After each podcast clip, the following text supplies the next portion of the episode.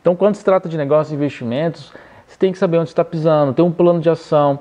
É, ah, mas como é que eu monto o plano de ação? Cara, você vai ter que correr atrás de, de, sei lá, dependendo do negócio ou se é investimento, você tem que ir lá atrás. Qual é o plano que esse cara está fazendo para ter os resultados que está tendo? Então você vai lá e faz isso para você também.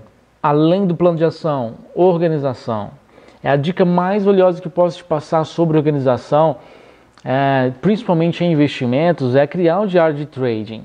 E a dica mais valiosa que eu posso te dar sobre negócios, organizar o seu negócio, é criar uma máquina para o seu negócio, para que ele funcione sem precisar de você 100% do tempo. Vamos supor, criar um negócio, ou serviço, ou produto, entregar o produto, vender o produto, o marketing do negócio, tudo isso é possível fazer isso virar uma máquina e que o negócio trabalhe para você e não que você trabalhe para o negócio.